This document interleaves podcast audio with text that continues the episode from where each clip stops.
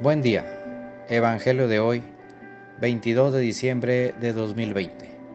Mi nombre es Ignacio Salinas.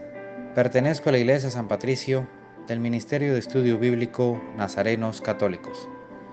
Del Santo Evangelio según San Lucas, capítulo 1, versículos del 46 al 56. En aquel tiempo, dijo María, mi alma glorifica al Señor, y mi espíritu se llena de júbilo en Dios mi Salvador, porque puso sus ojos en la humildad de su esclava. Desde ahora me llamarán dichosa todas las generaciones, porque ha hecho en mí, grandes cosas el que todo lo puede. Santo es su nombre, y su misericordia llega de generación en generación a los que le temen.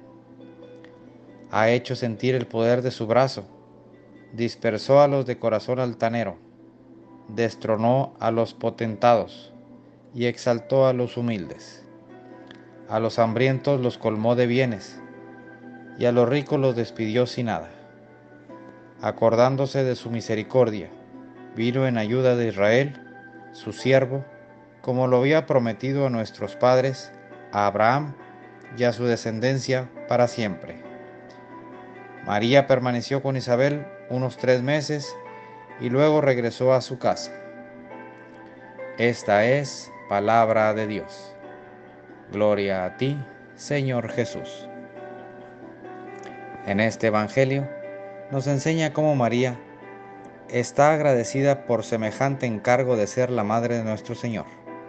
Aún sabiendo lo que significaba en esos tiempos el posible rechazo de su futuro esposo, ella dice sí y acepta con toda la confianza lo que viene ya ha aceptado la voluntad de Dios, ella en vez de pensar en sí, se va apresurada a la casa de su prima Isabel para servirle, aun siendo ella la madre del Salvador.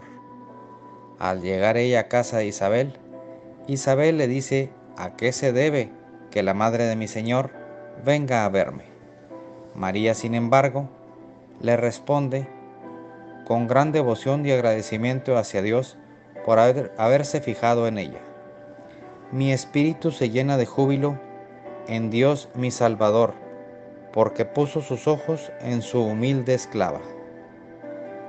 Así como María solo pensó en ayudar a su prima Isabel, aun siendo ella la que estaba embarazada del Hijo de Dios, nosotros, queridos hermanos, solo debemos pensar en ayudar a nuestros hermanos.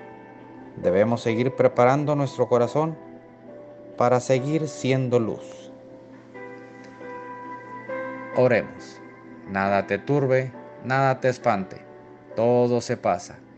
Dios no se muda, la paciencia todo lo alcanza.